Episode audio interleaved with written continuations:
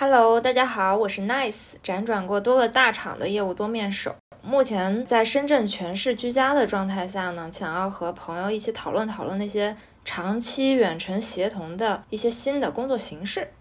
今天邀请我之前在大厂非常幸运遇到的最喜欢的产品经理同学荷包蛋，现在已经是松木巴士的主理人啦，开启房车生活已经五年了，欢迎荷包蛋。Hello，你可以先介绍一下你现在目前在做的松木巴士的项目，以及你现在目前的这种游牧的一种生活状态。Hello，Hello，对我是荷包蛋。我们就是一七年的时候，一七年年底，然后我们俩当时辞职了嘛。我男朋友哈利他是在未来汽车那个时候，当时我们两个就一起辞职了。给了自己两年的时间嘛，也没有想好到底要干什么，只是想说换一种生活方式，就想给自己一段时间去探索一下，嗯，然后就是说觉得如果两年时间没有找到什么新的想做的事情的话，大不了回去上班嘛。嗯，刚开始我们是，嗯，因为哈利当时是想要自己买一台房车，因为我们觉得。可能这个交通工具会更适合我们，就是长期生活在路上，就既可以当家又可以当这个交通工具来使用的。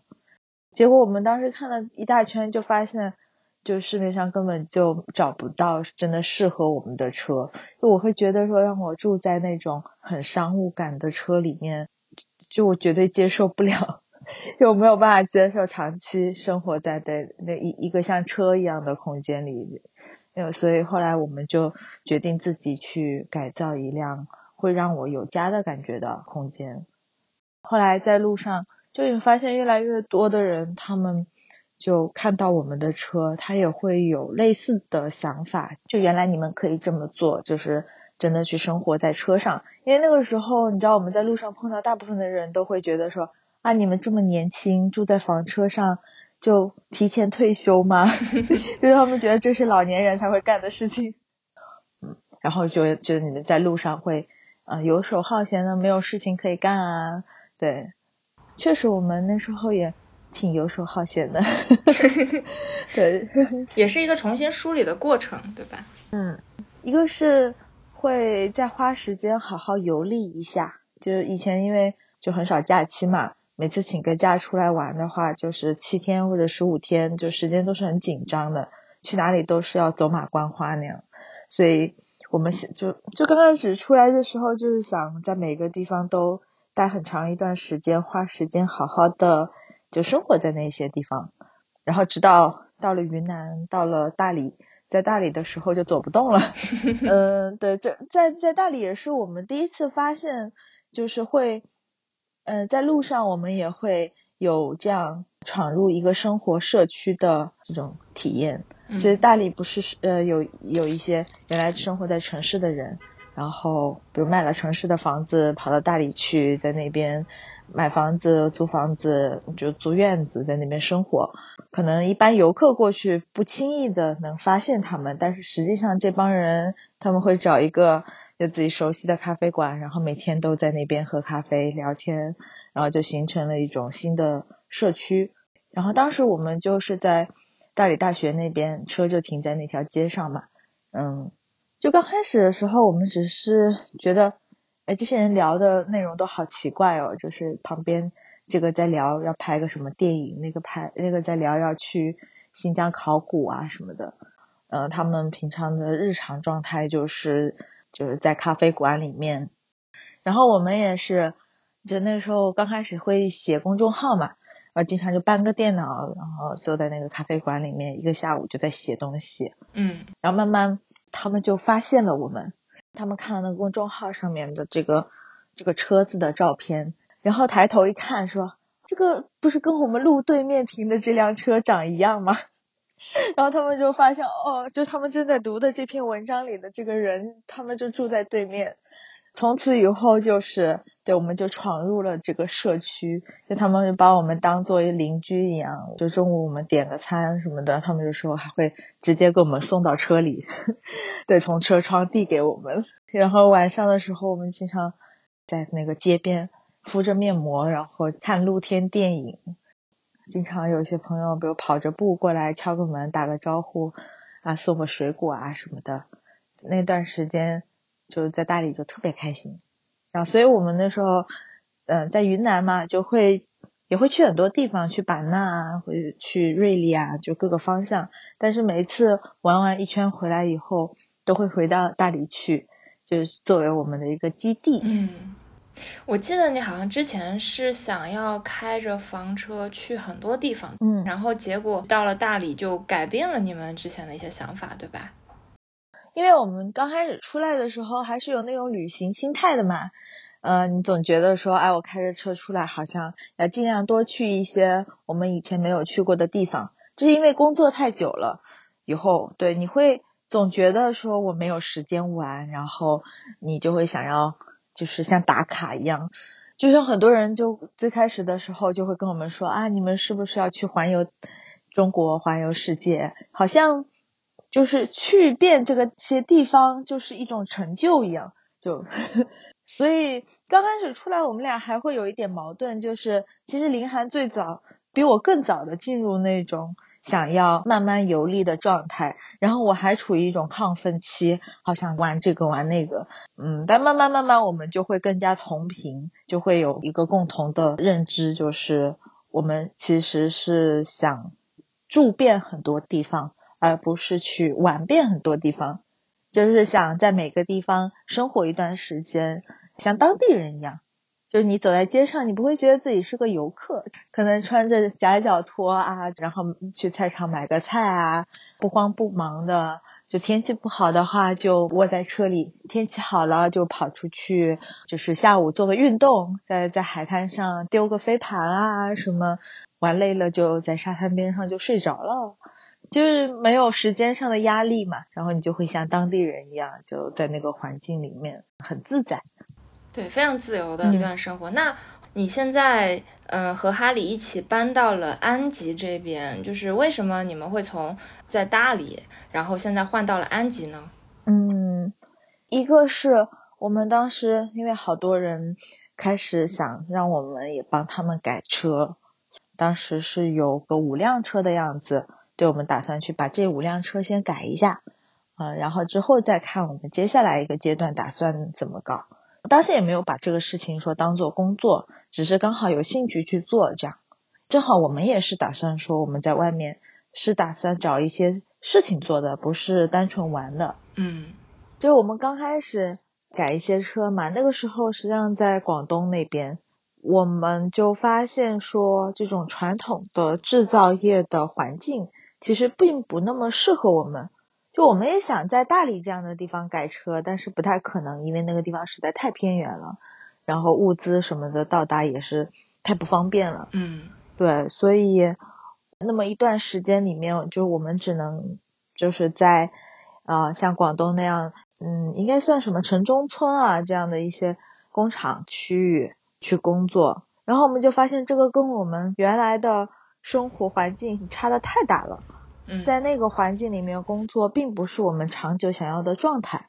就它并不是很利于我们身心的健康。在广州，对吧？其实我主要是指不是在广州这个地方，而是就是在城市郊区或者城中村的一些工业区，就在这样的一些环境里，并不是非常适合去创造、去做一些有创意的事情，因为。传统的那种工业环境已经形成了一种固有的模式，所以它并不是很适合像我们这种偏创意型的，然后小型的这样的一些工作室的模式。嗯，就我们其实还是希望说，跟一些能够激发我们灵感的人，或者说跟我们以前工作环境里面就是这些有共同话题的这类人能够生活在一起。嗯嗯，我所以我们那个时候就一直。一方面，我们很渴望去乡村里面，就去环境更好一点的，让人比较心情愉悦一点的这种环境里去工作，找一个适合的仓库啊什么的，改造成车车间。嗯，对。另外一方面，我们也是希望说，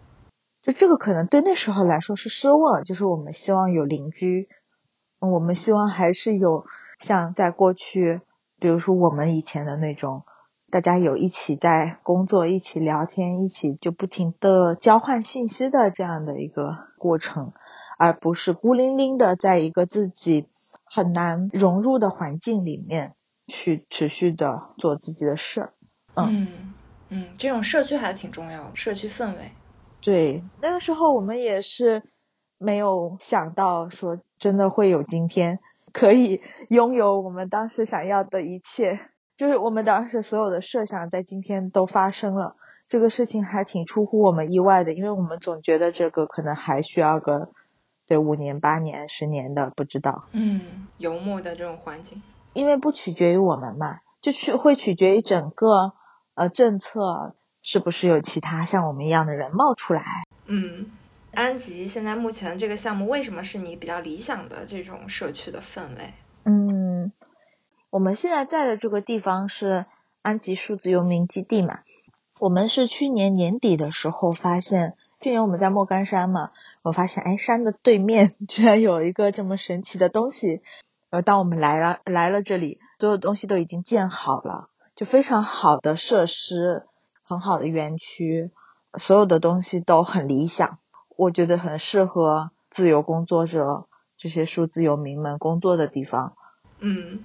我下午跟荷包蛋这边正好也做了一个视频，然后我看到那边其实已经非有非常多的入驻的数字游民已经在那边开始工作了啊，包括你介绍的会有各种各样的这种工作内容，嗯，人的背景也非常的不一样，或者你也可以简单介绍一下现在目前那边入驻的一些数字游民的情况。现在在这边已经有三四十号人了吧？对，然后。嗯，比如说有程序员啊，有设计师啊，还有作家呀，嗯，反正有有有远程可以写写稿的这种，像我们这种就是自己在经营一些自己的事情的这种入驻的工作室，然后也有其他的这种，比如一个小团队里有两三个人，他们在做远程工作的，在一起在这边的，还有专门就是就他是全职为某某个公司干活的，但是他可以远程工作，所以在这边工作的。就是有有好多种类型吧，嗯，就是采用这种远程协同数字游民的形式的同学越来越多了，嗯，我目前的感觉也是这样，就包括我周围啊想要这么去做的，然后以及网络上面去讨论的。现在你告诉我说那边已经有入驻了这么多的同学，我就觉得还挺还挺惊讶的。确实，这种新的协同形式。我觉得是非常非常值得探讨，它可能就是一种非常释放人创造力的，打破了时间空间限制的一种新的协同形式。嗯，以其实有一波人嘛，就是比较典型的，呃，像叶叶，呃，他自己也有在写一个公众号，就是一直在分享关于数字游民的一些就案例嘛。然后这个姑娘就是很早以前就发现自己不喜欢上班，然后对她就。呃，在线上开始做一些，比如说在线教英语啊一些工作，然后慢慢可能呃能做的事情越来越多。但包括他今天跟我说，他说你开始一旦开始做这这方面的事情以后，你的技能就会积累的越来越多，你会开辟新的技能出来。对，然后他当时就开始就是去背包。跑到比如南美这些地方，然后一边在南美溜达，一边就做他线上的工作。然后他这种方式久了以后，他就发现说，哎，他在咖啡店工作的时候，也有其他的一些人抱着电脑在旁边工作。然后他慢慢发现，哦，原来我们都是有共性的一群人。对，慢慢他他也观察到这个这类的人越来越多了，然后他们可能就。对，互相会嗅气味嘛，就是啊，原来我们啊这帮人可能是叫数字游民吧，就是让他们发现哦，原来我们是一种类型的人，就被被开始定义了。嗯，就可能就那个时候也是数字游民的概念慢慢越来越多被人接受了。嗯，然后他们那个时候就会有一些群吧，他们就会约着说，哎，今天我们去哪家咖啡馆，可能就来了好几个人，大家一起坐在那里。各自干各自的活，啊，干累了就聊聊天，吃个饭什么的。对，这群人他们也会很有共识，就是如果你在工作的时候，呃，我我要跟你说话，你不搭理我，那也是正常的。就是大家很有那种工作模式的这种默契。这个姑娘呢，最近来了我们这边，来了这里以后，发现这边这么多人，这边的设施这么好，她就好开心。她说：“我终于在中国见到了这样的地方。”他觉得有可能这里是真正的，就是中国的本土化的这个数字游民的这种方式的一个开端吧。嗯，就是他他这种是一个类型嘛，就是他可能很早以前就在尝试边旅行边工作，然后做的所有的工作呢都是线上的。所以他是一个非常非常典型的数字游民，因为数字游民这个名称可能就是从这帮人慢慢演化过来的。嗯，就是实际上像我跟哈利就不是这种类型，就我们的工作并不是在线的，所以我们并不是就是数字有名，就并不是完全用呃数字化的工具去工作的这样一群人。我们两个当时对自己的一个期待啊，就是时间跟空间上面获取更多的自由嘛。只要但凡是在这两个维度上面能够去拓展一点边界的，就会有很多形式就出现了。比如说最简单的就是有一些公司，特别是国外的一些公司，他们会招一些工种，尤其是像程序员这类的，他是允许你去远程工作的。就你是有一个固定的雇主，甚至他们可能需要你周一到周五的白天要在线上班。你的工作时间可能跟在城市里面、在公司里是一样的，但是你的工作地点是自由的。就我们现在这边就有这样的人，就是叶叶的男朋友 Richard 在服务于一家深圳的公司，对，拿着深圳的工资在我们这边生活，还是真的很爽。对对对，这个就是他们有一个，就是数字游民里面有一个概念叫做地理套利，你拿的是深圳的工资。但是你可以在一个生活成本更低的一个农村乡村里面，然后每每个月花的花的钱更少，你的房租更低，所以你有可能存下来的钱就更多。即使你的薪资没有在城里面的人获得这么多，就你的生活质量不会降低。嗯，挺好的。就是数字游民，毕竟可能只能比较好的概括的是一种线上的这种协同形式，不论它是短期的项目，还是说长期的远程全职，一般指的是这种线上的形式。但是像你和哈利这种线下的跟项目制的，然后拓展了时间和空间上的这种界限的这种形式，是不是会有一种新的概念出来？其实我们。一般都不太喜欢用一个名词去限定一群人，因为“数字游民”这个词被更多的人已经知道了，就所以这个地方会叫数字游民公社。但实际上来的人并不都是以数字化工具为生产工 生产资料的，对。然后比如说像我们最早的时候会比较多的去聊新游牧生活。其实日本有一些人已经在原来的书里面对这个新游牧生活做过一些定义，就是一个叫本田直之之的人，对他对游牧生活的定义是完全消除工作与娱乐的界限，然后雇住在世界的任何地方都能够呃获得收入的游牧工作，然后在两个及以上的地方一边移动一边舒适生活工作，就是这样，他就觉得算是新游牧生活。然后这种工作方式，他认为是可以提高创造性、效率跟思考的灵活性的。啊，他对你的生活是有螺旋性的一种提升的这样的一种方式。这个定义比较接近于我们两个人的想法，就是你不一定要以什么方式为工作，而是说你一年中可以在两个及以上的地方边工作边生活。你就可以算是这样的人，嗯，就是就我们前面说的，就是你在时间或者空间上面呢，无论是哪一边都能够做一些边界的拓展，你就可以是新游牧民啊。嗯，我觉得这个概念其实最近还是挺火的，因为从从最开始逃离北上广这一个话题延伸开来，到现在，其实很多年轻人他们都是希望说，一方面。既希望回到老家，然后跟父母，然后有非常舒适的生活的质量，但是另外一方面呢，回到老家以后，他们又没有相应的匹配的这种对应的这种专业的工作，对，所以其实这种的形式还是能比较好的匹配上这两个，就是你的品质生活和你的工作它的一个匹配度的，嗯，这种新的协同形式还挺值得去去挖掘的。对，就是前几年讨论比较多的都是说要回乡发展嘛，但是你把一个地方，比如说我老家是温州啊，你要在温州搞一个，比如什么样的地方，把所有从外地回来的温州人聚到一起去，这个事情是很难的。但是，比如说我们在现在在湖州的一个乡村，你把全国各地的这类型的人聚过来，这是更容易的。嗯，就是因为大家不是用地域去去聚拢一群人嘛，你更多是以你本身的一个，就是大家互相嗅气味，嗅到一起去的那种。对 对，这样的方式其实它更容易让城市里的人接受，说我到乡村里面去工作，你既不用说在自己八大姑六大姨这个身边，然后被他们催婚啊什么的，对，然后你还是同样可以。过一个比较低成本的日子。对，嗯，你们 DNA 这边的项目里啊，适合远程的会有哪些工作啊？嗯，这个其实跟行业有关嘛。比较传统的是我们刚才说的那种设计和写程序这一类的工作，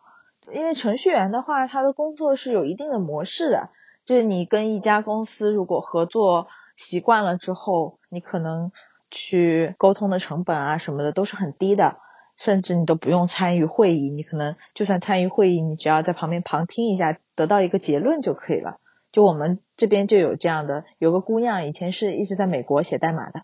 你就发现她的那种工作状态是很轻松的。她抱了一个屏幕很小的电脑，我当时一直很好奇，我说你盯着这么小的屏幕不会瞎吗？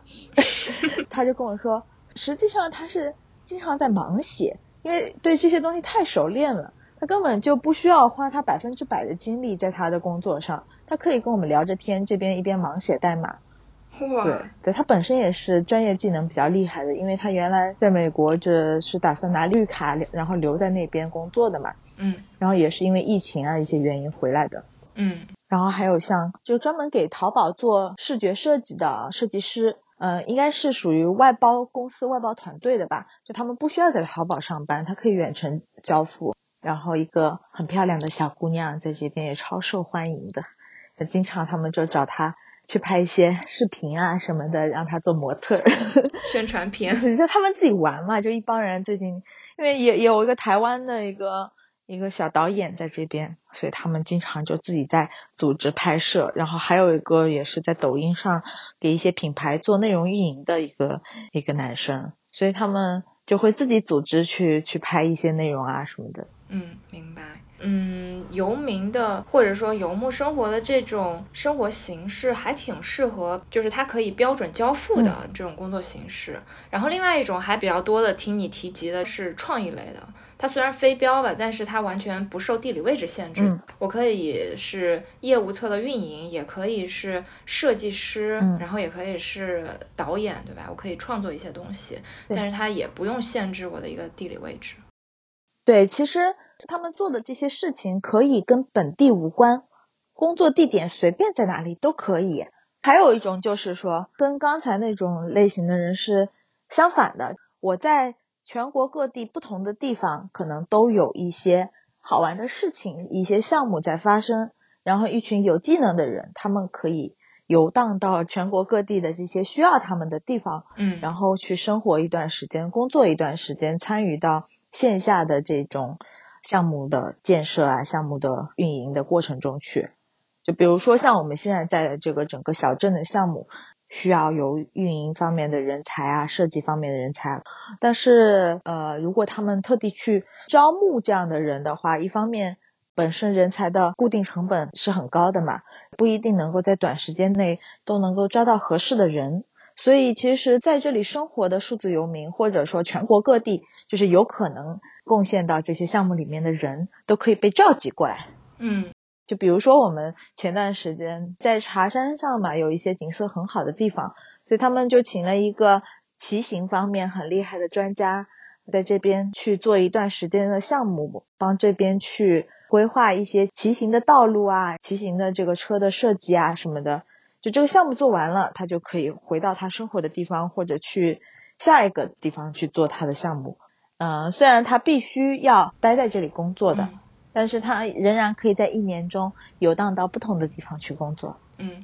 他是有可能我全国会有非常多的项目，或者是说我可能会接很多个项目，对，在不同的地方去生活一段时间。那这个其实就是你刚刚说的那种打破了时间空间上的这种限制。限制，对，它也是一种新的一种游牧生活，确实也挺自由的。对，就是他们之间不同的是，线上的工作它比较局限于某一些领域。他们在线上很容易的去找到一种规律的、固定的合作模式的这些领域，就我刚刚说的像设计啊、程序员啊这种，嗯，但是那个线下的工作的话是这样，就是如果大家要在一起做一个结果未知的一个事情，这时候你是没有办法在一开始就谈好所有的价格啊，谈好所有的目标啊什么的。然后这些事情在线上实际上是非常难完成的，因为大家需要很熟悉对方之后，才能够蹦出一些创意啊。然后要了解当地的这些服务的对象以后，你才有可能做一些更好的产品或者服务出来。嗯，所以就是这类型的项目可能会需要更多的沉浸式的这种体验，才能做一些更有就是深度的创意性的结果出来。我特别认同，其实新的定义啊，新的这种游牧生活体验，就是这个词本身，它会更加包容多种形式，就是它拓展了原来仅仅是数字线上的一种形式。只要是拓展了时间和空间的这个界限，我都是一种非常自由的一种游牧的生活。对，如果是纯线上的，其实一般来说它的。呃，交付标准啊，它的它的相关的这些其实都是非常标准化的。就你的产出，对你的所有的这种交付，应该是有非常好衡量的。就是这个东西它到底是否符合我们的预期，对吧？它的预期，它的交付标准都是嗯约定俗成的。但是，如果是需要线下的这种，像刚刚说到项目制，以及你们在做的这种创意性的工作，还是需要那种线下的融合。因为如果不去做线下的这种面对面的融合，还是会容易产生非常非常多的问题。对我之前其实也尝试过。内容类的远程协同的这种项目，但是我当时遇到的非常非常大的一个问题，因为这个项目方啊，就他不是专业搞这个的，然后他的一些提案，就他的要求，其实他自己并没有说清楚。嗯，那我就按照他的提案去尝试，就直接就开始去策划。那最后我们的解决方案呢，也跟他们预期的会相差非常多。那这其中的问题，你很难说是因为他们表达不到位，还是说我们理解不到位。这个其实中间有非常非常大的一层 gap。如果你们不线下去深度的去融合，对吧？了解对方的需求，嗯，了解他们最终真正想要的东西，那最后其实远程协同的这个问题还是非常非常大的。那你刚刚说的这种，我就觉得它是一个非常好的解法。前期的这种需求，我还是需要线下见面去完成的，可能会有很大的一部分工作我就不需要线下了，我再转到线上。这个其实是一个挺好的一种一种定义的拓展。对，但是不同的是，就是纯线上的工作，它比较容易从兼职开始做，因为你本来的工作可能还是要就是按部就班的去上嘛。对，只要你在不影响自己本职工作的情况下，可能利用一些晚上的时间可以做一些别的事情。但是，呃，第二种情况的话，因为他要线下对去跟别人见面沟通，那你可能就不太容易从兼职开始发展。是的。就是还有个，就是刚刚说那个线下，其实有一点很重要，就是人面对面的时候会是会很容易产生信任感的。嗯。但是在线上的话，你必须要有一个严格的体系来限制你们违约啊，对，等等。嗯。线上是很难说在很短的时间内很了解彼此，但线下不一样，线下比如说你你一个晚上三四个小时聊天的时间，可能就能够。觉得像老朋友一样，对线上除了像我们这样，比如觉得关系很好、很熟的情况下，我们才有可能视频聊个三四个小时。对，否则，对，否则你可能上来，比如说要跟别人聊一个项目，你上来第一件事情谈的就是项目的价格、交付的内容，它是很冰冷的嘛，就是你没有办法。一下子就产生这个信任感，对对，除非说这个东西是大家认知内都是非常标准化的东西了，对，那个就又回到了我们刚刚说的模式二，它可能是线上会比较合适的。但是，一旦涉及到，嗯，我可能是需要根据我的业务的需求，然后去有不同的这种工作的交付，那这种其实嗯，还是需要线下的。就你刚刚说的那种信任感，也是非常重要的。呃，一部分就是这个这个信任的建立，我觉得它就是未来长期协同的一种基础，所以它前期的这种短期的线下，我觉得也是非常必要的。对，俗话说见面三分情嘛。是的，对，所以其实这个还是看自己，就是有的人觉得我有信心，就是我现在辞掉全职工作了，然后我可以。去完全是胜任另外一份工作，这份工作哪怕他一开始不是说有固定收入的，但是对你有这份信心，自己可以在就是另外一些领域去去往下耕耘，对，那他可能就可以选择说，呃，我停掉一份全职的工作去做。那有一些他可能觉得我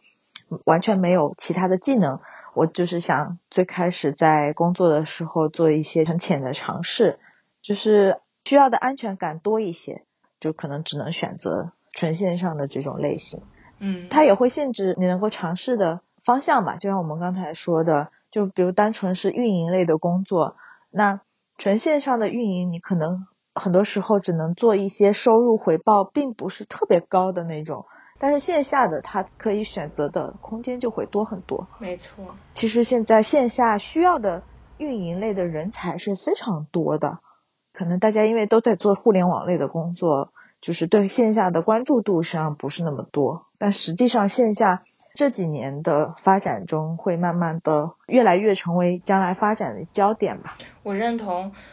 包括之前，其实我有挺多朋友会会聊说，就是他们自己做的一些事情啊，也是需要运营的。但是实际上，以他们的那种就是现在的阶段，也是不适合去招一个非常完整的能力非常强的一些运营的这个团队，因为那个成本是非常非常高的。所以其实他们是需要这种比较灵活的，又又能有这种高质量交付的，可以灵活匹配我需求的，我按需求来按项目来付费嘛。那这样的话，其实是能够把这些嗯大量的这种弊端的需求，跟我们这边的非常灵活的交付的同学能够给它匹配上。我觉得这个其实也是未来可以嗯探讨的一个比较好的一个方向。对，其实我们有认识朋友，就是噪点设计啊。他们那个工作室，他们现在其实也在尝试新的模式，就是他以前是固定，比如有二十来号员工，然后慢慢的，然后他就发现说，当他有二十号员工的时候，他会亏钱，嗯，对，他养不了这么多固定员工，对，所以他从今年开始，他所有的项目都是分发出去，就是他有一些好的项目的时候，这些他长期合作的人就可以。跟他以比如二八分这样的一个分成来接这个项目，那他他们在里面也是会把控整个项目的走向和质量，然后同时大家都可以获得一个更好的报酬。嗯，对，就是传统的是咨询公司其实都已经在在慢慢的转型，用这种更灵活的方式去组织人才资源了。嗯，挺嗯，像这种需求方、项目方已经慢慢的就有这种尝试了，然后以及我们现在周围啊，我我觉得大家都曾经想过自由的去支配我自己的生活，然后我去做一点我自己想要去接的一些项目啊，自己去做一些事儿。那现在这种项目，然后这种需求其实是越来越多的，我们其实是可以去尝试关注一些这样这方面的一些信息，然后我们。慢慢的去调整我们自己的现在的生活和工作的这种平衡。对，就是包括你作为运营的这个人才，他也可以就是同时是对接多个工作的。这就好像传统的那个财务一样，他们财务也是服务多家公司的嘛。对，对，而且其实，嗯，我们自己也是那种小型商业，这种小型工作室，我们是请不起很多。比如说，包括设计也好啊，财务也好，等等各方面全职的这样的的员工的，就我们也只能是就是去跟这样的工作室合作。其实就是随着以后这种小型的工作室、小型商业越来越多，就是这种一对多的这种服务，其实是需求会越来越多。对我认同，就是它的组织会非常的灵活，就不像以前都是大家都是非常固定的一群人，对吧？我固定的地点，然后固定的这群人，然后我固定的做某一些事儿。目前像你说这种小型的商业越来越多，然后它的一种灵活性的要求会越来越高。我们对业务的快速的适应，然后我们对组织、对地点等等它的一个灵活度要求都会比较高。对，但其实是。可以有一些呃领域之分的嘛，就是比如说呃在某一个领域深耕的比较多的，然后就是服务的客户可以是类似的领域的，那这个人其实他本身还是一个很专业性的人才。对，这很像淘宝，它的运营也是。分类目的嘛，你有宠物行业的，有这个女装行业的什么的。对，就是更加灵活、更加精准吧，我觉得。嗯，精准灵活的去去做这种微小需求的匹配。对我们其实在这边也是大家还在一个摸索的阶段，但是好处是说人都在这里，嗯，就还是很不一样的，就是。我觉得现在在这边的这种模式其实是数字游民二点零了，嗯，就是因为你大家每天生活在一起，有什么想法，有时候在普通的聊天中就有了，嗯，你们有时候聊通宵，你知道吗？就他们喝着酒，从夜里一直喝到天亮，一个话题大家就随机聊聊聊聊聊聊，然后可能中间还聊了点别的，最后又绕回去，然后可能在快要到天亮的时候，大家突然有答案了。哇，就很神奇。我们经常说没有白熬的夜就是这样，就是聊着聊着，突然就是每一天晚上我们可好像都在解决一点什么问题。但是这种解决问题真的就是在聊天中，就是他的那种聊天是属于有点启发性的，就是你聊什么，然后我基于你的基础上面，哎，有时候是质疑，有的时候是在在畅想等等，就是基于这种对话模式，慢慢慢慢就会有很多新的。想法和解决方案方案出来，但是在开会的时候，你会发现一堆人坐在那里，都是在假装出方案，在一个很短的时间内要求你说出解决方案的时候，就但是你又没有思考的很成熟，这个时候很容易大家就是为了说出一个解决方案去说，但是这个东西可能没有什么价值。对，我认同。然后你们现在那种氛围，其实因为大家的背景、大家的这种工作内容，其实都是挺不一样的。然后视野呀、信息呀，它都是非常非常丰富的。所以你们之间的这种信息交换，它的价值是非常高的，它也能够爆发出非常强的一种创造力出来。嗯，对，真的很不一样。前段时间来了一堆阿里的前同事，嗯，你就会发现白天的时候，大家聊天的内容已经陷入一种模式。好像都在聊公司里面的八卦，都在聊公司里这里发生了什么，那里发生了什么。嗯，但是所有的聊天内容没有价值产生。但是你知道吗？到了晚上，到了某一个小朋友的宿舍里，然后这时候我们又拉上了我们大理的朋友，让他讲一讲这里在发生的事情，延伸讨论很多东西，然后大家都听得很有兴趣，并且觉得哇，就很想自己参与进去那种，一直 第二天要上班哦，一直听到两三点钟都不肯回家那种。你会发现，白天也是一群人在聊天，晚上也是一群人在聊天。但是，当你两种不同的人凑到一起去碰撞的时候，就会聊出激情来了。对，产生的价值也完全不一样，也说明了很多时候就是你很难去准备好一个事情。对你当时那个出发，其实也不是说你已经准备好了，嗯，它就取决于你一开始你到底有没有选择，说我我想要去往这方面去看一看，走一走。然后只要你去做了，你会遇到相同想法的人，对。然后慢慢的这些信息，这些同学他也会带来更多的正向的信息，然后让你不断的去获得这种信息的一些正反馈。对。所以我觉得很多时候不是说一定要等准备好，就不用等待。对，但是那个准备好其实是花了很多时间，花了很多年去准备的。所以他准备的实际上是你的心态，就你的经验。而不是很明确的想好我要干嘛。没错，我以前刚毕业的时候，我在咨询公司的时候打工的很开心，就我 不觉得我要出来自己做什么，因为对我也没有那种想法，也没有那种信心。但实际上在那时候在阿里我们做项目的时候，慢慢发现是我其实是有能力独立的去完成很多事情，就我是有能力去零到一的实现一些东西的。这个东西过程其实给了我很大的信心，就觉得未来我要做点什么，我是有能力去做的。这个信心其实很重要，所以我一直都不是很建议那些刚毕业的小朋友，很迷茫的状态下就去创业。就是你要觉得自己是踏实的时候，你再去做这些事。对，认同。你可能不需要去那种非常完整的、完备的准备好，你肯定是需要积累的。一毕业就去，你背后的这种信息其实是完全不够的。你也并不知道你自己想要做什么，其实。对对，反而可能大厂啊，或者是一些就是能够有一些工作标准的这种工作，其实倒也是一个比较好的一种选择。就它让你前期做好积累，做好这种项目输入，然后后面其实自然而然你就会到了一个就是，哎，你觉得你积累的差不多了，对吧？你现在目前接触的或者是你现在做的这些东西，好像已经没有办法再给到你一些成就感啊，或者是成长啊。嗯，这个时候可能你就可以去考虑说，就是我们刚刚讨论这种模式，你都可以去看一看，其实外面世界非常非常大，这种需求、这种生活状态其实是非常丰富的。嗯，其实很多时候你真的很容易会被你周围的环境、周围的信息给蒙蔽，你就会觉得好像我工作的让我不开心，那可能我就困在了这种情绪里面。但实际上，真的这个世界很大，然后你可以做的选择也非常非常多，自在的一种生活方式，对吧？上班也可以，然后游民的形式也可以，反正自在的生活就挺好。我们今天聊的还挺好的。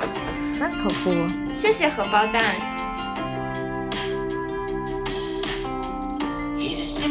Song, won't stop the rain from coming down. We're heart from breaking. It's a simple song, it's never gonna turn this day around. Stop the earth from shaking. It's just a simple